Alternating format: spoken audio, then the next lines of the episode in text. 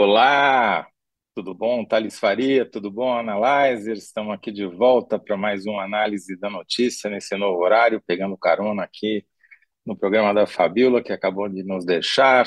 E tudo bom, Thales? Tudo bem, Toledo? Saudades de você. É, verdade, não tive desde o ano passado. Tudo bom? Deixou o cabelo crescer, mudou o cenário, tá bonito. É, vou cortar quando voltar para o Congresso. Quando voltar o Congresso a funcionar, eu corto de novo. Tá. Tem, Você você, usa o garoto? barbeiro do Congresso ou não? Eu não me vi o garoto com cabelo desse tamanho. Bom, Thales, hoje a gente vai ter uma participação especialíssima aqui no Análise da Notícia, a Thaís Bilenque, a repórter que está entrando agora nos quadros do UOL, vai estrear aqui conosco no UOL hoje, é, vai fazer o terceiro bloco com a gente, vai contar para a gente por que, que, afinal de contas, o Lula escolheu Lewandowski para ministro da Justiça e os bastidores dessa história. Grande Enquanto a Thaís não... a Thaís, hein? É, tá, essa janela de trocas aí, o UOL saiu bem nessa história. É, tipo o Flamengo, né? Contratou um cara lá bonzão, a gente trouxe a Thaís. É isso aí. Bom, enquanto a Thaís não entra, o Thales e eu vamos responder as seguintes perguntas. No primeiro bloco, eu vou perguntar para o Thales, final, qual acordo possível do Haddad com o Congresso para que essa MP da desoneração, esse palavrão, não provoque um rombo nas contas públicas, nas contas federais em 2024, ou seja, no ano que vem. Thales já já conta para a gente o que, que rolou na conversa do Haddad com o presidente do Senado ontem em Brasília, e que vai ter que rolar também com o presidente da Câmara, Arthur Lira, porque afinal de contas nada acontece em Brasília sem a anuência dos dois, principalmente do Arthur Lira. E no segundo bloco, Thales, eu vou dar aqui uma de cientista maluco e vou fazer um paralelo entre o arenão justamente do Arthur Lira, ou o Centrão, como o resto da imprensa chama, com a genética. É, vou defender a tese aqui de que os deputados e senadores do Arenão não são fisiológicos, eles são parte do código genético da política brasileira. Vou tentar explicar o porquê que eu digo isso. E no terceiro bloco, como eu já disse, teremos a presença luxuosa de Thaís Bilenque para falar sobre os bastidores da nomeação do Lewandowski, como é que vai ficar a bancada do Lula lá no Supremo Tribunal Federal também. Thales, sem mais delongas, qual o acordo de Haddad com o Congresso para que a desoneração não estoure as contas públicas no ano que vem? Toledo, olha, não foi um tiro na água a reunião entre o Fernando Haddad e o Rodrigo Pacheco nessa segunda-feira à noite. Eles avançaram, mas não chegaram a um acordo no conteúdo da proposta sobre desoneração das folhas de pagamento de 17 setores da economia. Vale lembrar, o Congresso havia aprovado no ano passado a prorrogação dessa desoneração até 2027. Mas o presidente Lula vetou o texto integralmente e editou uma medida provisória determinando a desoneração gradual.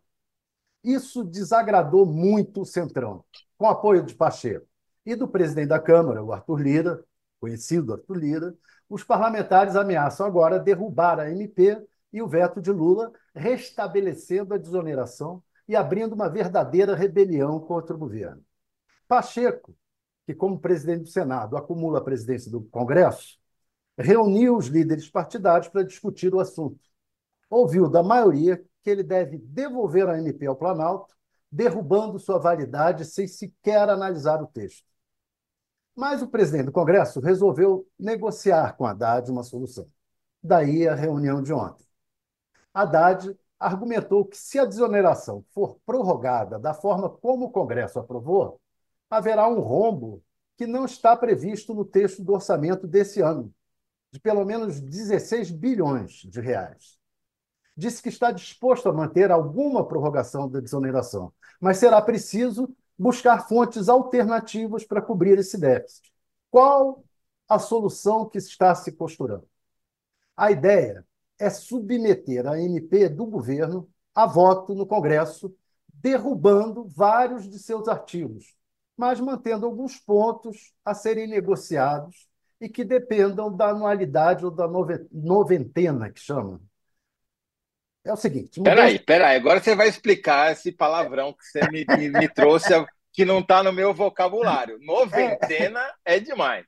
É, mudanças em impostos, Toledo, precisam ser editadas com antecedência. Algumas com 90 dias. Antecedência hum. de 90 dias. Noventena. Outras no ano anterior à cobrança. Daí a MP ter sido editada no último dia do ano. Será negociado, então, um projeto de lei com fontes alternativas de recursos para bancar a desoneração. Essas fontes alternativas, quais serão? Vai depender da negociação. Uma das ideias é taxar a importação de produtos hoje não tributados, aqueles abaixo de 50 dólares. E o Sei.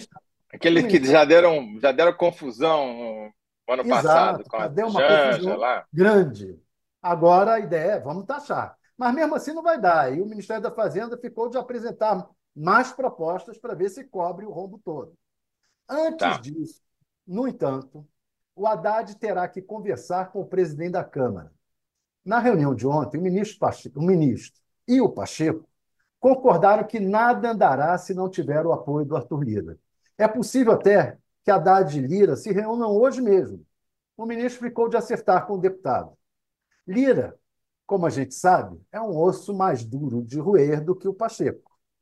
O Pacheco está até negociando com o governo, ver se tem o apoio do governo para ser candidato ao governador de Minas Gerais, etc. e tal. O Lira não. O Lira tem um exército maior. Os duzentos e tantos deputados do Centrão, ou do Arenão, como você gosta de falar. E por isso, costuma cobrar um preço mais alto para ceder aos desejos do governo. Resultado da, da história toda: a conta não vai ser barata. A gente ainda não sabe quanto vai custar, mas sabe que vai custar caro, né? É que nem entrar em restaurante chique, né, Thales? A gente não sabe quanto que vai ser a facada, mas que ela virá é inevitável. Ainda mais se estiver no caixa o Arthur Lira. Aí, meu irmão. É o metre. É o metre desse banquete aí.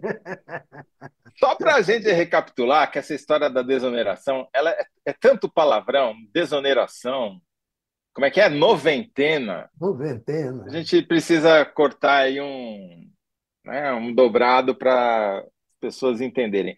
Essa história começa no governo Dilma, não é isso, Thales? Isso. Foi durante o governo Dilma que o governo achou que era uma boa ideia deixar de cobrar algumas taxas e impostos o, sobre o a folha de pagamentos. Ministro, não foi? Eu não lembro exatamente quem era, mas é, seja quem for, não é de saudosa memória, né? Porque é. deixou um ônus que não, porque não provou, porque o discurso todo é que essa desoneração iria ajudar a economia a criar mais postos de trabalho. Afinal Exato. de contas, ficaria teoricamente mais barato para contratar a mão de obra. Mas não foi isso que aconteceu, né? Os estudos é, mostram que... É o Levi porque é uma proposta bem liberal essa, né? Bem da, do, da cartilha liberal, né? Vamos tirar os impostos que tudo se resolve. Né? Enfim, não, não só não, não colou, como deixou uma herança que prejudica as contas públicas e que agora o governo estava tentando corrigir, eliminando, porque isso cria um privilégio, né? Porque tem alguns setores que contribuem e outros que não contribuem. Então, na ideia de criar um sistema tributário menos desigual, que é a ideia central da reforma tributária e que o Haddad conseguiu aprovar, Pois é. é. A ideia que é acabar com o privilégio para um determinado Vai na contramão da reforma tributária, né? E Exatamente. Tributária. E daí, então, o, só que daí o Congresso aprovou essa legislação por, por indicação do Haddad, o Lula vetou na íntegra e o Congresso foi lá e derrubou o veto, mostrando um, artigo que para derrubar veto precisa de um quórum qualificado, não é isso? É. E aí, derrubando o veto, vale como o Congresso tinha feito. Exatamente. Então, e agora o governo então lançou no final do ano passado uma medida provisória restituindo aquilo que ele tinha vetado, né? E só que o, o Congresso está ameaçando devolver a medida provisória sob a alegação de que essa matéria já foi apreciada, não é essa história? É, tem até, é até um argumento juridicamente válido, não é completamente inválido, não. Politicamente é Sim. uma sacanagem, mas juridicamente é válido. Agora, então, quer dizer, o que o Haddad está fazendo é uma política de mitigação de danos. Né? Vamos tentar evitar o menor, chegar ao menor prejuízo possível, porque ele é inevitável. É. Já estamos com o pé dentro do restaurante, já sentamos na cadeira. Né? Agora está chegando o menu. É, por trás disso tudo, tem aquela discussão do déficit zero. Né? O Haddad está mantendo isso dentro da discussão de que, olha, vamos manter o orçamento com déficit zero. Para isso, a gente precisa é, ter um. cobrir esse rombo que vai ser feito com a desoneração, com a manutenção da desoneração da folha de pagamento. Agora, é, será que o Congresso quer tanto esse déficit zero? Será que o. Nem, se nenhum PT, por exemplo, quer tanto esse déficit zero? Não, não é tão. O PT não quer nada, né? Pois é. Então, não sei nem se quer o Haddad, né? Como diria Não, José é- parem de bater no Haddad. É, o, o que a gente vê é que todo mundo é a favor do equilíbrio das contas públicas até mexer no próprio bolso. Né? É. No caso, tem um lobby, não foi à toa que essa desoneração foi. O veto à desoneração foi derrubado no Congresso com apoio maciço dos votos de deputados e senadores, porque o lobby dos setores empresariais a favor dessa desoneração é muito forte. A gente está falando de quanto? 16 bilhões de reais, não é isso? Isso. Então, Isso- imagina. Esse lobby são exatamente os mesmos empresários que gritam assim: tem que fazer ajuste, tem que zerar o déficit, tem que fazer ajuste, as contas. Mas não comeu, pô. Como não? Comeu não, né, Thales? Pô, Exatamente. ajuda aí, né? Então, é um pouco essa, esse que é o drama. Agora, Thales, e você está, até onde você apurou, essa conversa com o Pacheco vai ter a mesma, digamos, receptividade do Arthur Lira que teve com o Pacheco ou não? Eu acho difícil. Acho difícil. Acho que o Lira é, vai criar alguma dificuldade para obter benesses, não facilidade, obter benesses. Né? Mas ele vai criar dificuldade. Eu acho. né? Sim, é uma oportunidade que ele não vai perder, né? Porque às vezes ele cria dificuldade para vender as facilidades. Nesse caso, ele não está precisando nem criar, né? Já, já estão criadas, é Já só. estão criando. Agora, é, no final das contas, ele acaba ob- conseguindo um pouco do que quer e cede. Né? O Lira, na verdade, na verdade, nessa história do ajuste econômico, das medidas econômicas, ele ajudou bastante o Haddad. Verdade. Mas assim, já caminhando para a síntese, eu vou ler aqui várias manifestações dos nossos analyzers antes de te, te encerrar esse bloco. Só vou deixar você aí pensando, elaborando, mas antes eu queria te fazer uma pergunta. O risco mais iminente, o pior, o pior cenário para o governo seria a, a devolução da MP, né? Seria o, o Congresso É. dizer sumariamente, falar, não, isso daqui nós já apreciamos, toma aí de volta. Esse risco, pelo que você está dizendo, da conversa com o presidente do Senado e do Haddad, está, não digo el- eliminado, mas está afastado por enquanto. É, as pessoas que eu ouvi e é, conversaram com eles dois dizem que na MP não será devolvida. Eu fico até, até acho estranho, sinceramente, Uhum. acho estranho, porque é, acho que seria mais fácil devolver a MP e fazer tudo por projeto de lei, desde que fosse acordado. Mas, pelo que eu ouvi, a MP não será devolvida. Tá. Agora, aqui também aí tem o problema dos prazos, né? Da noventena, né? Tá- Noventena, Exato. anualidade, Anualidade, é, exatamente. essas Tá. coisas. Entendi. Bom, enquanto você vai pensando na sua síntese em 75 caracteres, eu vou ler algumas das mensagens que já nos chegaram aqui dos nossos analyzers. O Danilo repete, Sotero repete Rogério. a pergunta, por favor? A pergunta é: qual A, a acordo- pergunta: qual acordo de Haddad com o Congresso para a desoneração não estourar as contas do governo? Tá? Tá. Para essa pergunta, o Danilo Sotero Rogério, que é nosso colunista honorário aqui, Grande foi o primeiro a responder, dizendo o seguinte: o sonho seria cortar as emendas parlamentares e o fundo eleitoral. Mas uh, se é possível, não tenho ideia. Obviamente não é, né? É, Janine Ferreira, é hoje que vamos escutar novamente Opa Salve Salve. Sim, a Janine fazendo menção aqui à participação da Thaís Bilenque, que tem como seu, sua frase de efeito Salve Salve. A Lani Neves, opa, programa especial hoje. A resposta é só abrir o cofre das emendas parlamentares. Está todo mundo querendo cortar as emendas do Arthur Lira lá. É. Pra... Daria, né? Daria ah, e claro, sobraria, claro, sobraria ainda uns 30 bi. É. Essa é a verdadeira oneração. É... Ah, que mais aqui? Temos o, a Giovana A. Encontro de milhões, mas sinceramente desconfio que essa MP terá mais uma derrota do governo no Congresso. É o que o Haddad está tentando evitar, né? É. Eles vão fazer uma meia derrota. A proposta é a seguinte: bota para votar e perde um monte de artigos lá, vai ser derrotada, uhum. aí dá um meio a meio. Né? É uma derrota controlada, vamos, vamos perder de pouco. É, exato. Exatamente, né? A Canabras TV, equipe dos sonhos, muito bom. Milinha Mila, Eba, Bilenca tá no UOL. Ótimo. Patrícia Martins, Thaís com vários pontos de exclamação. Suzana, boa tarde. Thaís Bilenca poderia ver com mais frequência, né? Bom, mas aí a exploração do trabalho hum, também não é assim, não é, vai chegando, já vai. Depende da Thaís. Thaís vai nos contar o que ela vai fazer por aqui. Ah, muitos cumprimentos aí do Elião, da Luciana Muniz, Caio Santos, Tânia Oda, é uma, uma lista de fãs aqui da, da Thaís Bilenque, Jair Júnior é, Júnior 1, Guilherme Nunes, Giovana Pinheiro, Rosália Duarte, Noze, é, Nezele Fagundes, Marcel. Olha, eu acho que agora vai ah, estourar a audiência do Análise da Notícia. Hein? É, se não estourar as contas do governo, a audiência certamente né, vai melhorar. O Maurício Luiz Zanini, Zaninetti é, tem uma mensagem para você, Thales, dizendo o seguinte: deixa o cabelo comprido. Ah! É. Um dia eu mostro a foto. Então tá bom. É, ele está perguntando: esse programa é terça e quais dias e horários? É terça a uma da tarde e quarta-feira às três da tarde, tá? São os novos horários do Análise da Notícia. Até o Toledo mudar.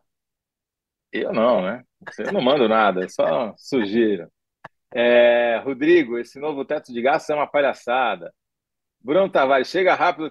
Pô, pô, Bruno, de, deixa a gente falar um pouquinho aqui. A Thaís, a Thaís vai falar por meia hora, pode deixar.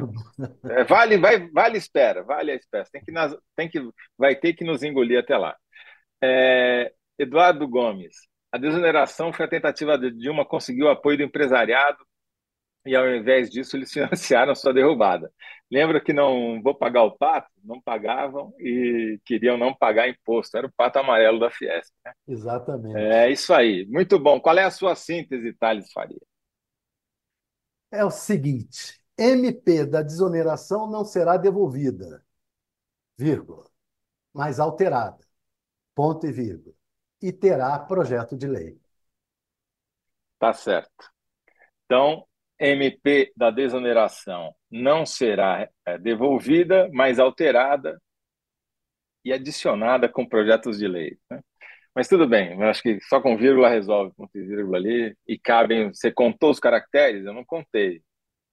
Vou, vou, vou te dizer agora. É, eu não contei. Senão a Larissa reclama. Mas eu acho que tem. Eu acho que eu tinha contado, é. sim. É tá que bom. aqui já, já meu... esqueceu, né, Thalys? É, tá no, no, meu computador não estou vendo a contagem tá de cada. Certo. Ah, estão me corrigindo corretamente aqui. A produção me lembra que até eu, é tanta mudança de horário, Thales, que até eu me confundi. Não é 15 horas. Amanhã é 14h30. Então, marquem na sua agenda, esqueçam que esse imbecil falou aqui, não é 15 horas da manhã, mas 14h30. Obrigado pela correção. Então, ficamos assim e vamos para o segundo bloco, mudando um pouco de assunto, mas não muito, porque a pergunta provocativa que eu mesmo me fiz, Thales, e aí você vai me ajudar, é o que, que a genética tem a ver com o arenão do Arthur Lira e companhia? Bom, Thales, é, eu vou buscar, vou recorrer a um filósofo para me ajudar a responder essa pergunta. Você sabe que lá em 1914, um filósofo espanhol chamado Ortega y Gasset escreveu, publicou um livro, é, se não me engano, é Meditações do Quixote, que, em que ele Esse cunhou é uma o frase.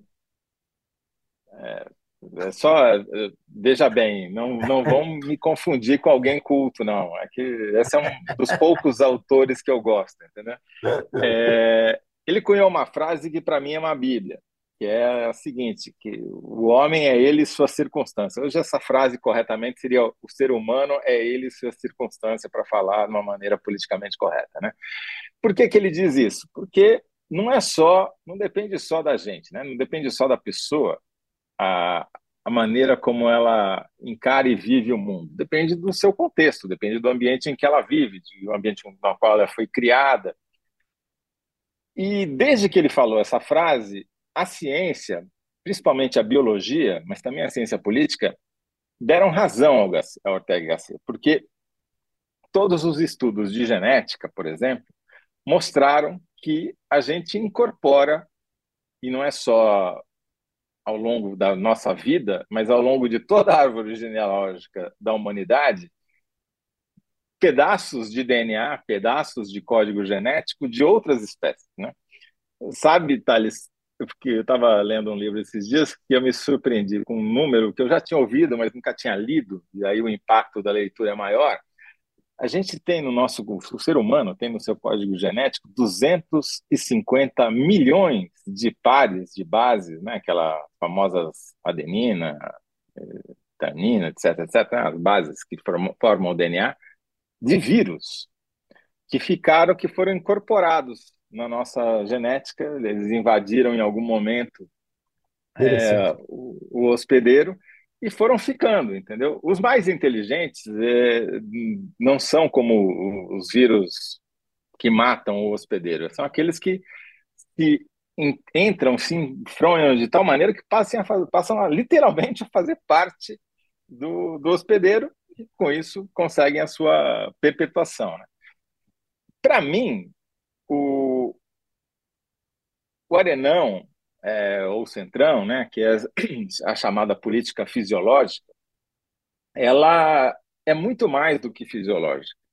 Ela, como eu disse, parte do código genético da política brasileira. Isso ficou mais evidente e ainda mais consolidado depois de 2019, quando o Congresso aprovou as emendas parlamentares autoexecutáveis, ou seja, tudo que os congressistas colocam no orçamento da União como emendas ao orçamento, né, apêndices ao orçamento,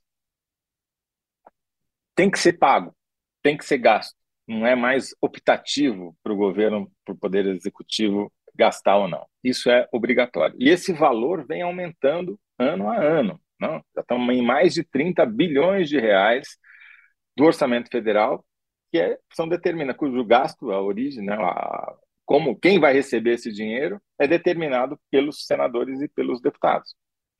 E isso aumentou incrivelmente o poder deles, os deputados e senadores. Eu tenho certeza que isso vai ter um impacto muito grande na eleição de 2024 para prefeito, porque eles estão destinando essas verbas, obviamente, para as prefeituras que cujos prefeitos os apoiam, e isso vai ter um reflexo na eleição de daqui a três anos, quando a taxa de reeleição de deputados e senadores, a meu ver, vai ser recorde de novo, porque eles vão ter financiado essa base de, de prefeitos e vereadores nessa próxima campanha de 2024. Só para fazer um parênteses aí na sua. Isso começou para você ver como os magos do Congresso.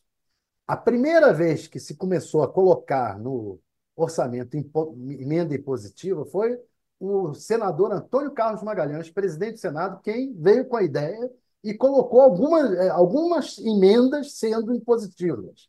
Um pedacinho. Depois entrou o Eduardo Cunha, que aí meteu mais. Sim. E agora é, veio. E, e agora, e, mas a, a, essa mudança mais recente foi durante a, a, gestão do Rodrigo Maia, né? Como presidente da Câmara. Ah, é, e o Rodrigo Maia, pulei o Rodrigo Maia. Né? Rodrigo Maia é, você, você... incrementou. Mas o Arthur então, Lira assim, é como... só secretas, né? Exatamente. Agora, você vê, você foi ótimo você ter feito essa genealogia das emendas impositivas, porque elas reforçam o meu paralelo com a genética e a biologia na, na política, porque são, foram vários vírus né, que contaminaram o hospedeiro e se incrustaram ali, foram mudando o código genético, e essas mudanças são sempre assim, são sempre paulatinas. A gente, no, no jornalismo, a gente cobre o tsunami, mas não cobre as ondas, né? É. Mas quem molda a costa são as ondas, não são os tsunamis, né? É aquela coisa, né? Água mole em pedra dura, tanto bate até que fura, né? Isso, e, é, e no, no, Congresso e na política é assim: essas ações permanentes e constantes são muito mais eficientes para moldar o código, né, a, as leis e a própria política do que grandes eventos, né? Então, de fato, foi essa ação contínua de vários é, micro-organismos que mudaram esse, o macro-organismo da política brasileira e moldaram ela do jeito que está hoje. E magos da medicina política que foram inoculando esse vírus no código genético do orçamento. Você sabe que o, o Antônio Carlos Magalhães, eu tive... É, o Antônio Carlos Magalhães ele tinha dois apelidos. Né? Para os adversários, ele era o Toninho Malvadeza e para os amigos, ele era o Toninho Ternura. E ele, de fato, era as duas coisas ao mesmo tempo, né?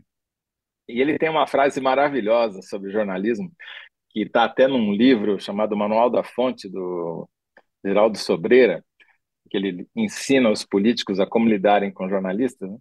e que ele diz assim, diz Antônio Carlos Magalhães, há dois tipos de jornalistas, aqueles que você compra com informação e aqueles que você compra com dinheiro, só não pode confundir os dois. Exatamente. Muito bem. O Thales, eu vou aqui ver se alguém fez algum comentário sobre essas minhas pataquadas, é, mas enquanto isso, vou dizer, tem, uma, tem um comentário da Graziane Ramos, mas antes disso vou dizer como é que ficou a nossa enquete. Quem respondeu melhor? Qual o acordo de Haddad com o Congresso para a desoneração não estourar as contas do governo? Público. Sonho seria cortar das emendas parlamentares e do fundo eleitoral. Tales. MP da desoneração não será devolvida, mas alterada e terá projeto de lei. Então responda aí no nosso, na nossa enquete lá no YouTube e temos um comentário da Graziane que eu vou ler aqui, que é o seguinte: o arenão é o próprio gene autoimune. É autoimune a tudo, a todos. Uh...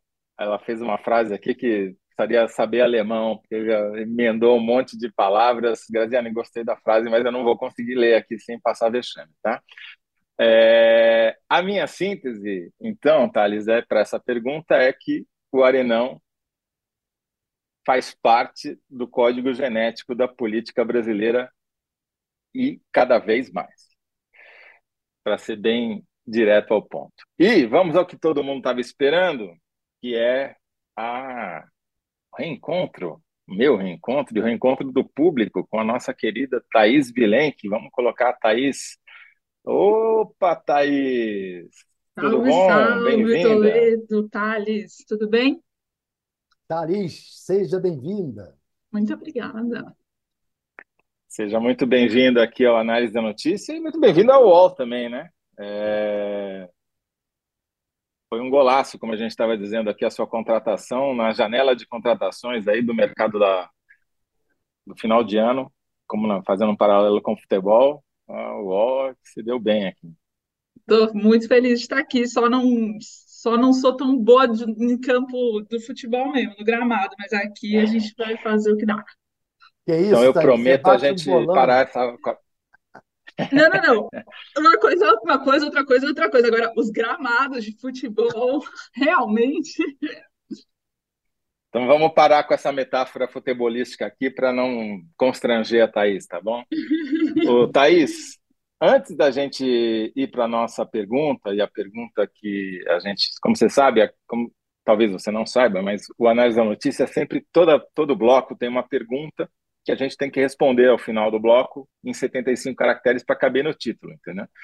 E a pergunta que a gente te faz é, afinal, afinal, o que mais pesou para o Lula ter optado por Lewandowski como novo ministro da Justiça? Então, essa, mas você guarda essa pergunta, né? Você só precisa dar a síntese daqui a meia hora no final do bloco, mas já tenha isso em mente.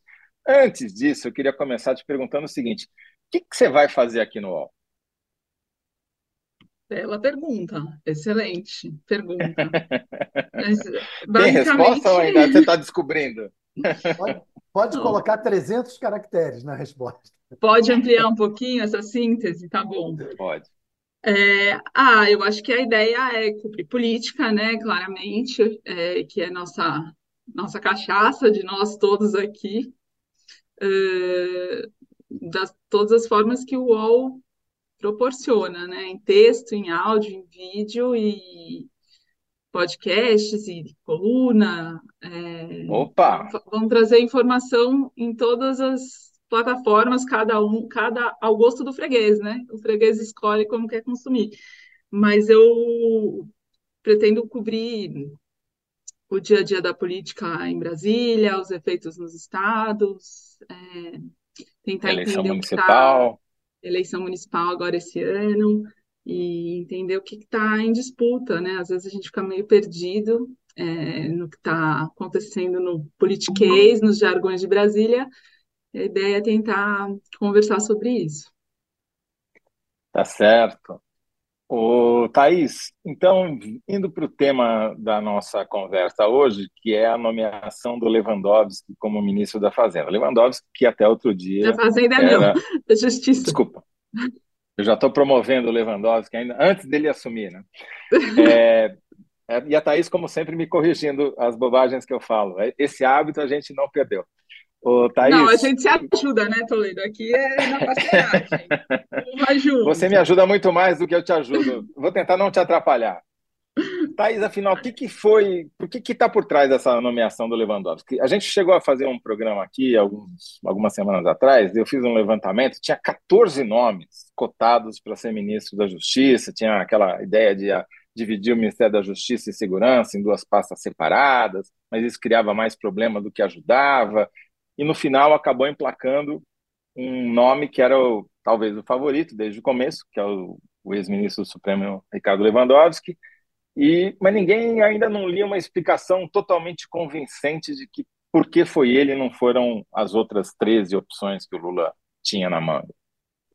Eu acho assim, ele se tornou o nome favorito, ou era desde o início, mas quando é, essa corrida pelo posto já estava mais avançada, porque quando Lewandowski se aposentou, é, ele era uma carta dada como fora do baralho, assim, depois de ser ministro do Supremo, presidente do Supremo, presidente do TSE, não tinha muita expectativa que ele fosse voltar a fazer política, ainda mais política no governo, fora do tribunal, que era da onde ele vinha e tal. Então, é, o Lula, quando traz o Lewandowski, deu um passo olhando bastante lá na frente, e a gente tem que entender a decisão que ele tomou num, talvez seja útil ver isso num aspecto um pouco mais macro da relação que o Lula tem construído em Brasília entre os três poderes. É, é, né, já está bastante claro para todo mundo que o Lula, é, para fazer um anteparo, um contraponto ao poder da Câmara dos Deputados em particular, se aproximou mais do Supremo, é, em alguma medida do Senado também. E isso já estava em curso, já estava em curso desde a transição, depois que ele ganhou a eleição. Então, quando ele traz, quando ele nomeia o Dino para o Supremo Tribunal Federal, ele está dando um passo na direção que ele já vinha dando, que era reforçar o que você já chamou de a bancada do governo no Senado, no Supremo. É, o Dino tem esse papel, esse, essa personalidade combativa, que junto com Alexandre de Moraes e o Gilmar Mendes estavam representando essa bancada mais fortemente, é, né, pelo menos com, com, essa postura mais rumorosa, mais, enfim, de enfrentamento no, no Supremo.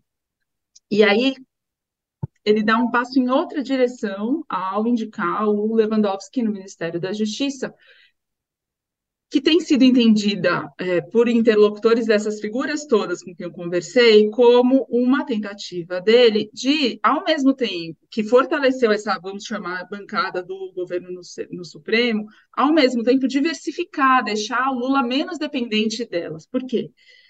Porque o Lewandowski, é, por vários motivos, a gente vai falar deles aqui, o Lewandowski tem é, uma forma de atuação e um, um, jeito de fazer política, que não deixa de ser, diferente desse trio.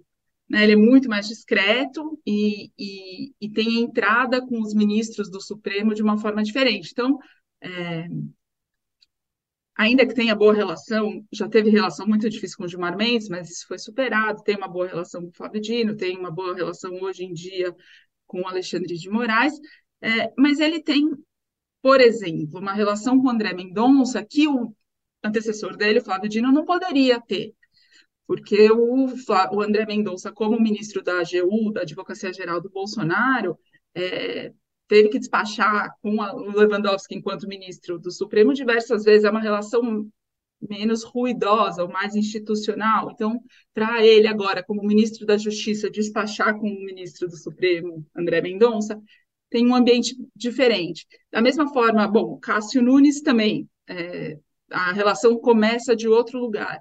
E sem falar os outros nomes que foram indicados no, nos governos petistas, em particular o Zanin, que foi o primeiro indicado do Lula para o Supremo, que tem origens é, muito próximas das, do Lewandowski, né? Em São Bernardo do Campo, o Zanin é, genro do, do Roberto Teixeira, que foi quem indicou o Lewandowski lá atrás para o Lula, né? Para ele Explica quem é Roberto. Teixeira, por favor. Roberto Teixeira é o sogro do Zanin, atual ministro do Supremo, pai da, da Valesca, da mulher dele, que era um advogado com madre, com madre, com padre do Lula, enfim, muito próximo, com uma relação pessoal acima de tudo, e também é um conselheiro nessa área jurídica do Lula, e indicou Lewandowski exatamente da relação que eles tinham ainda em São Bernardo do Campo, lá atrás. Então, o, o Lewandowski entra no Ministério da Justiça para diversificar os interlocutores do Lula no Supremo, haja vista a importância que o Supremo adquiriu, ainda maior, né? Sempre foi, obviamente, muito grande, para o Executivo, para o governo federal nessa atual conjuntura.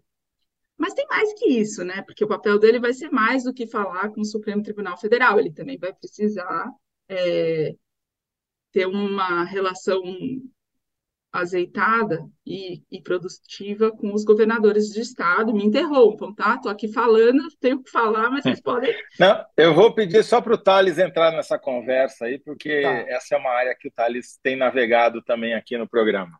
Tem duas questões. Uma é o seguinte: o, o Lewandowski, pelo que eu imagino, ele foi surpreendido com o Covid, porque ele estava entrou de cabeça na advocacia, estava inclusive com, com, com, contratos grandiosos. Né? Então, é, a impressão que eu tenho, primeiro, é que ele foi surpreendido com o Covid. Daí houve um pouco a dificuldade de negociação dele com Lula, se vinha ou se não vinha, demorou esse, essa essa vinda dele para. Você acha isso, Thaís?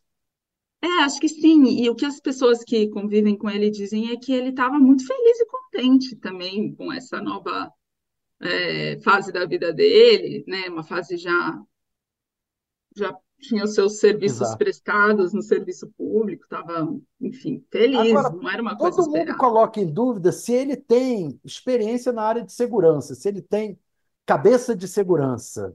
E essa é a prioridade, pelo jeito. O que, que você acha disso? É, eu, eu, eu, penso o seguinte: é, tem que ser prioridade do governo Lula, inclusive é, se ele quiser se reeleger. Né? A segurança pública é uma pauta que é incontornável. O que as pessoas do Lewandowski falam é que ele tem uma experiência inequívoca, por exemplo, por instalar as audiências de custódia nas 27, nas 27 unidades da federação. Então, efetivamente, uma experiência executiva com segurança pública, ele não tem como os antecessores dele, Alexandre de Moraes e Flávio Dino, tinham, por exemplo. Né? Alexandre de Moraes tinha sido secretário de Segurança Pública, o Flávio Dino governador, eles tinham uma, uma experiência direta nessa área. Então, eu acho que daí é, ele ainda vai ter que provar que, é que ele veio, né, como o, o, o, grande nome da segurança pública. Mas a expectativa que se tem sobre ele em relação a essa agenda e a essa área é mais na possibilidade de conseguir articular melhor com os governadores dos 27, é, dos 26 estados e o do Distrito Federal. Porque o Flávio Dino, com a postura dele de embate, de confronto, tinha mais dificuldade para sentar, para conversar e negociar com governadores de oposição.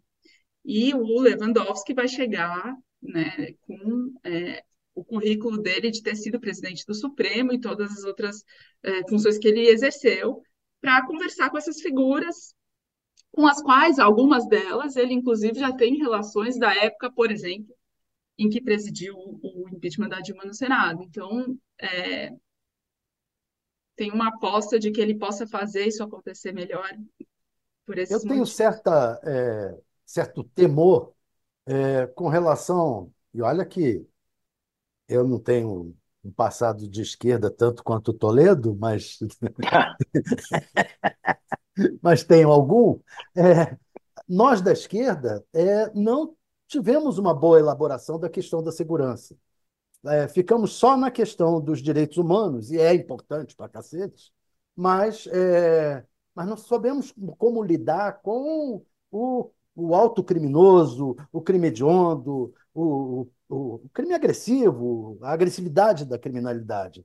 Eu temo que o Lewandowski tenha um pouco essa herança, essa herança de não de ter uma, uma um tratamento com, a, com, com o crime é, que não trouxe a questão. E, e isso é um, é um pouco o espaço que a gente está perdendo para a direita. A direita responde mais a esse, com aquela política de bandido bom é bandido morto, está errada, mas ela responde mais a certa dureza que a sociedade está pedindo no tratamento com a criminalidade. É, eu temo que o, que o Lewandowski se perca um pouco nessa discussão. Eu vou emendar uma pergunta aí, Thais. É, eu, eu, concordo com o Thales, eu acho que a. Acho não, né? os dados mostram, né? A, os governos de esquerda, os governos de modo geral, mas é, no caso dos de esquerda, nem a, o disfarce da direita tem, né? Dessa política truculenta que não leva a nada, né? De aumentar a letalidade policial, que a gente já viu que não aumenta a segurança do cidadão, etc como o Tarcísio está fazendo em São Paulo. Mas a pergunta que eu faço para você, Thais, pegando esse gancho do Thales, é o fato dele ter mantido, está tácito que ele vai manter o Andrei como diretor da Polícia Federal, o é, que, que isso te diz sobre qual vai ser a política do Lewandowski na segurança? O fato de ele manter o Andrei na diretoria da Polícia Federal é consequência do pedido explícito do Lula de dele manter o que mostra é, a expectativa também do Lula, porque ele quer manter o que já estava acertado, e o Andrei foi uma figura, enquanto o delegado da Polícia Federal cuidou da campanha, da segurança dele na campanha de 2022, ganhou a confiança dele, construiu essa relação através da Janja, através do próprio Flávio Dino, uma relação muito próxima ao Alexandre de Moraes, tem uma triangulação de atores envolvidos, e o Lula mostra não querer mexer em todas as peças, em todos os, os jogadores ao mesmo tempo, é, inclusive porque seria até temerário fazer um grande terremoto acredito que o, o, o Lewandowski vai precisar montar uma equipe que tenha força nesse, nesse aspecto, as pessoas que ele venha a nomear é, dentro do ministério é, vão ter que dar essa, essa, credibilidade que não se sabe ainda se ele tem, ou enfim, essa capacidade de fazer gestão de segurança pública. Mas eu acho que tem um aspecto que é, talvez ele precise tirar assim da, da cartola de vez em quando, que é o fato que dizem muito, né? Ele tem a fama de que não sabe fazer política, que é uma figura mais recatada, talvez. É, ele foi indicado pelo Quércia para o primeiro posto em tribunal dele, é, em 90, o Tribunal de Alçada Criminal de São Paulo. O Quércia era o governador e depois foi para o Tribunal de Justiça e, e de lá seguiu. E, e, essa origem dele também ajuda a explicar um pouco até o Valdemar da Costa Neto, presidente do PL, elogiar a indicação do Lewandowski para o Ministério da Justiça. É, ele vai ter que se cercar das pessoas certas para não escorregar, mas ele também ainda tem algumas é, cartas na manga para sacar, se precisar, se quiser também, fazer esse discurso um pouco mais politizado. Dentro do Ministério, hoje a Carolina Brígido, aqui no UOL, é, publicou um texto na coluna dela, dizendo que ele deve manter um dos secretários, então, se a gente considerar o segundo escalão do Ministério da Justiça, né? Tem lá o Vadir Damos, que deve ser mantido como um dos secretários, mas ela prevendo que provavelmente outros dois sairão, o secretário executivo, o Capelli, e é, o Arruda Botelho, que é o secretário de Justiça. Você chegou a apurar alguma coisa sobre esses bastidores ou tem outras histórias que você possa nos contar? Não, acho que sobre esses dois nomes em particular, quer dizer, a, a permanência do Vadir Musa, é porque ele nunca foi, embora é, é, tenha se aproximado muito do Flávio Dino, ele desde sempre foi uma indicação do PT, né? Do Ministério da Justiça. Então, ele fica lá, de novo, mostra que nas peças do Lula ele não mexeu, ele mexeu, deixou mexer nas peças do Dino. Agora, é, as histórias que eu preparei aqui e apurei para contar são mais assim da vida pregressa do Lewandowski para mostrar o jeitão dele de lidar com essas situações que agora vão ficar é, Conta mais gente. palpitantes, né? Assim, esses embates, ele, embora ele seja muito esse jeitão mais frio, né? Um pouco menos acalorado, é, ele já teve no olho do furacão algumas vezes. Então, por exemplo, em 2012, nos anos 12, 13, mais ou menos, ele tinha, estava é, em curso um mensalão, e o mensalão produziu aquele personagem Joaquim Barbosa, né? Assim como produziu também, desproduziu depois, e ele é, tinha uma posição antagônica à do Joaquim Barbosa. Joaquim Barbosa, vocês lembram bem, é, com sangue nos olhos na condenação, né? Enfim, não sei se dá para dizer sangue nos olhos, enfim, ele estava firme na, no seu propósito de condenar os políticos todos denunciados e o Lewandowski puxando a rédea para trás.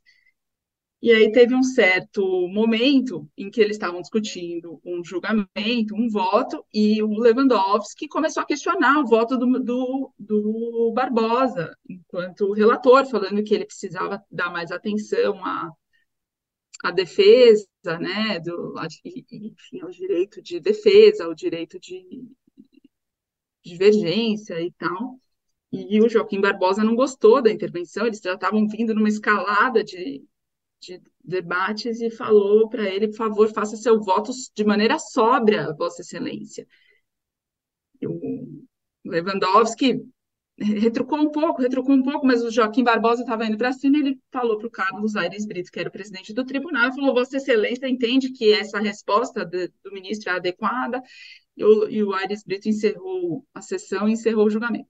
Passaram-se duas, três semanas e o Lewandowski, como boa parte dos ministros do Supremo Tribunal Federal, não arredou o pé da sala de aula, professor da Faculdade de Direito da USP, e estava lá em sala de aula, é, dando aula, e o que mostra um pouco assim da personalidade dele, em dado momento um aluno interrompe ele, fala, por favor, professor, faça seu voto de maneira sóbria. e o Lewandowski esboça um sorriso e, e vira para o outro aluno e fala, mas o senhor entende que essa intervenção é adequada? É, zoando, né, tirando onda no momento de tensão, no momento em que 2012, 2013, as coisas estavam só começando a piorar, né? E ele conseguiu se sair é, com alguma graça. E depois Joaquim Barbosa foi... disse que ele foi desleal, né? O senhor está sendo desleal, que o senhor era o revisor do processo e podia ter me dito isso antes, né?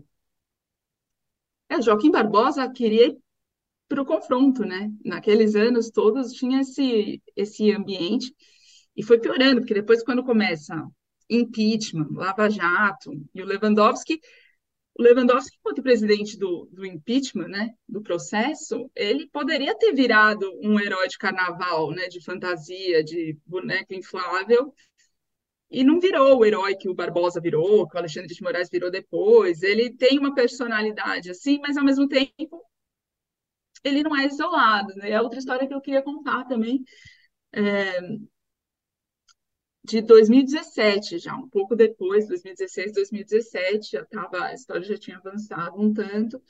É, e aí, o Floriano Marques de Azevedo, hoje ministro do TSE, é, professor de Direito da faculdade, da USP, estava é, em campanha para ser o diretor da faculdade, estava se organizando para começar a ser, e foi lá conversar com ele, e o Lewandowski era ministro do Supremo, tinha acabado de deixar a presidência do tribunal, ele era uma figura altamente requisitada.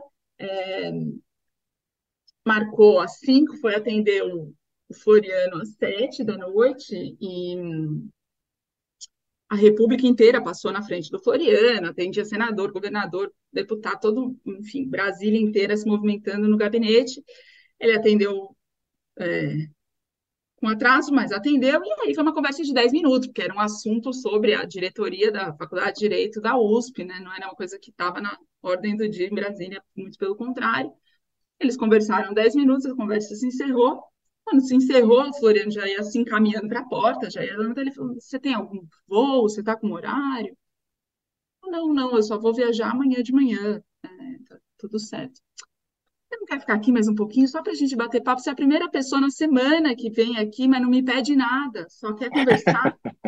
e ficou lá, assim, precisando sair do isolamento, né? Que Brasília, que o poder impõe, né? É, ele tem essa característica de não é que vai jantar e tomar vinhos caríssimos e tal. Era ficar no gabinete mesmo, conversando um pouquinho, só aliviar a solidão do homem. É, muito, enfim, querendo pelo menos um interlocutor mais isento.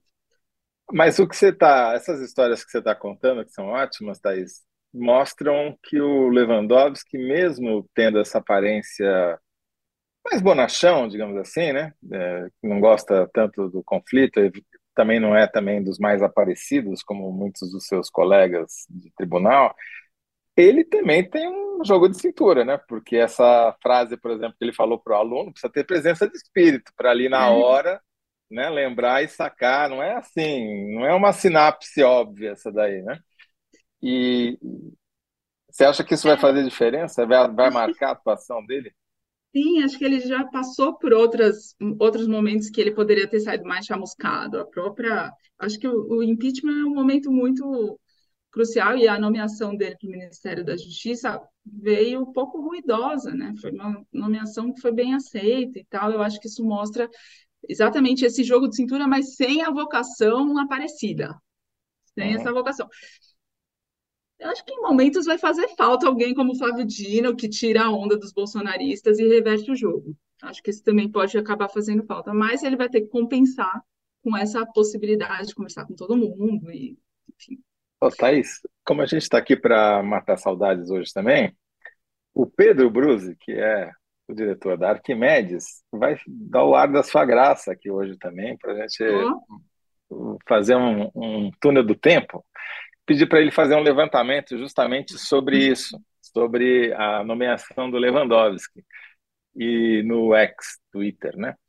E o resultado é bem interessante, porque mostra que entre 11 e 15 de janeiro foram 52 mil tweets que versaram sobre a nomeação do Lewandowski, e a proporção foi de 62% da oposição e uma minoria é, do governo. Quer dizer, de fato, deu razão, né? Que acabou de dizer que a nomeação dele não foi assim uma coisa tranquila na, no Twitter, no ex-Twitter, pelo menos, a oposição conseguiu prevalecer na, no debate de várias maneiras diferentes, até o Deltan, que houve uma junção do bolsonarismo com o lavajatismo. lavajatismo. Né? E o Deltan Delagnol se sobressaiu, por exemplo, aí com aquele tweet comparando a nomeação do Lewandowski à nomeação do, do Moro, enfim, coisas do gênero, né? É, mas é um barulho, mas é um barulho que não fez nem coceguinha, né? Para o Lula indicar Sim. o ministro da Justiça que fosse ser acusado de imagina, podia ser acusado, né? Ele podia ter tido um nome muito mais que desse muito mais trabalho, assim, o Lewandowski não precisou responder. Ô, Thales, volte aí para a nossa a, discussão. A reação do Dallagnol foi ridícula, né? Na, na, ridícula dizer que ah, só querer surfar, né? É, foi ridículo. Agora, será que o vai o, o Lewandowski falar lá no vai, vai ser convocado para falar no Congresso? É, será que, que, que ele vai apanhar muito ou vai conseguir se sair mais ou menos como o Dino? Eu temo que a gente vai ficar sem lead, viu?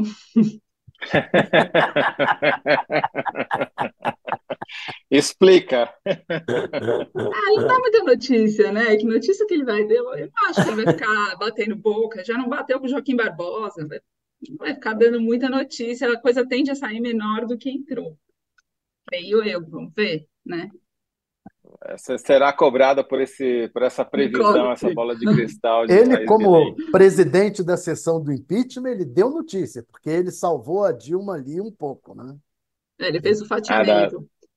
Exatamente, que evitou com que ela ficasse ali... inelegível, né? É, ele fez uma articulação ali com os senadores, e é, com, a, com essa articulação ele conseguiu salvar um pouco a Dilma no impeachment. Os direitos políticos, é. embora não tem ajudado muito na urna, né? Mas é. essa é outra questão. É... Alguns comentários aqui. É. Alguns comentários aqui, Thaís. Muita gente, eu já tinha feito a maioria aqui, uma lista enorme de pessoas que é, saudando você, dizendo que estavam com saudade, felizes que você está aqui no mãe, meu pai, meus amigos, não, meia não, dúzia não, de. Não. Eu, eu, não citei sua mãe e seu pai, não. Eu, eu... Eu tirei, excluí. Uh, mas tem o Márcio Marques dizendo que elogiando a indicação do Lewandowski, o Maurício Zaninetti também. É, o Danilo Sotero Rogério já tinha feito uma pergunta que você de alguma maneira já respondeu. Danilo é um contumaz analyzer, está aqui todos os programas participando com a gente e perguntando como é que deve ser o direcionamento do, do Lewandowski na segurança pública, se você acha que ele vai mudar alguma coisa. Mas, além disso, tem pessoas te saudando aqui, o Marcel, a, o Fernando Rieder, Riederer, Alessandra Paula Magliatti, o Guilherme Freitas, Lúcia Curcio, Bruno Tavares, Thelma Romano e por aí vai. É, a lista é enorme. Salve, salve, Thaís. gente. Obrigada. É isso aí. Vamos caminhar então para o nosso fim, que eu sei que você tem horário aí, né? E qual que é a sua síntese para a pergunta que, original aqui, que era, afinal, o que mais pesou para Lula ter optado por Lewandowski como novo ministro da Justiça? Ah, eu acho que... É, como é que a gente responde? Tem que ser assim uma coisa bem contadinha?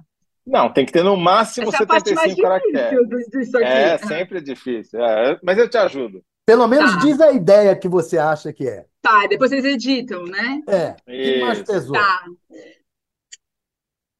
Para o Lula, o que mais pesou na indicação do Lewandowski para o Ministério da Justiça é diversificar os interlocutores dele no Supremo Tribunal Federal, ficar menos dependente da atuação do Gilmar Mendes, do Alexandre de Moraes, do Flávio Dino, e poder ter entradas por outros canais e talvez um pouco mais discretos também. Com Lewandowski na Justiça, Lula quer ficar menos dependente de Gilmar e de Alexandre de Moraes, tá bom? Fechou. Cabe 75 aí? Se não couber, a Larissa rouba né, um pouquinho. Tá? Tira, tira o Alexandre, ou tira o Moraes, né? Que a, a Thaís deixou o Alexandre de Moraes agora famoso por ser o Alexandre, não por ser o Moraes. Não, não pode mexer nisso daí. Deixa o Alexandre e a gente corta outra coisa. Isso, corta o Moraes. Olha, Thaís, muitíssimo obrigado. Que esse aqui é o pro, foi o programa dos três T's: Thaís, Toledo e Thales. Oh! Olha só, TTT. Quem, quem quer saber de BBB?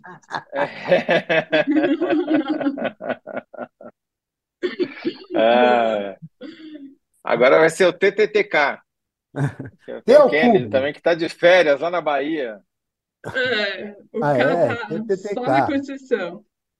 Muito bom. Thaís, muito obrigado. É um enorme prazer ter você com, com por aqui. Deu para matar um pouquinho das saudades, não toda, né?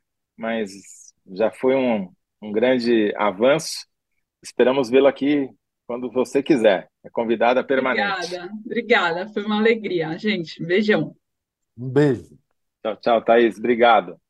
Bom, Thales, nós vamos aqui nos encaminhando para o final.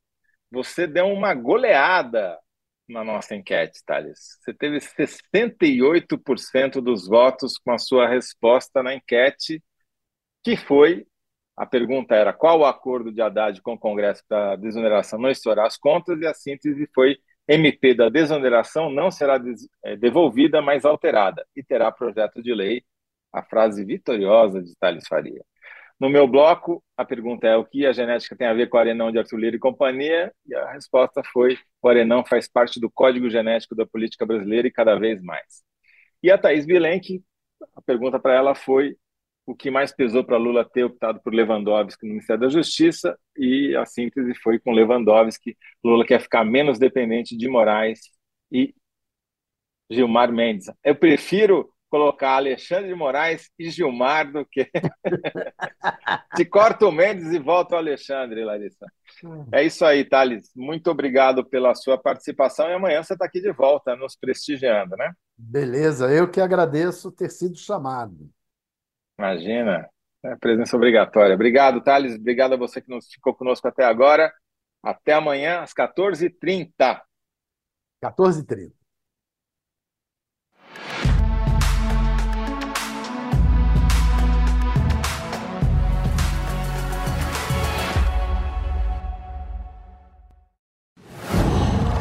Qual?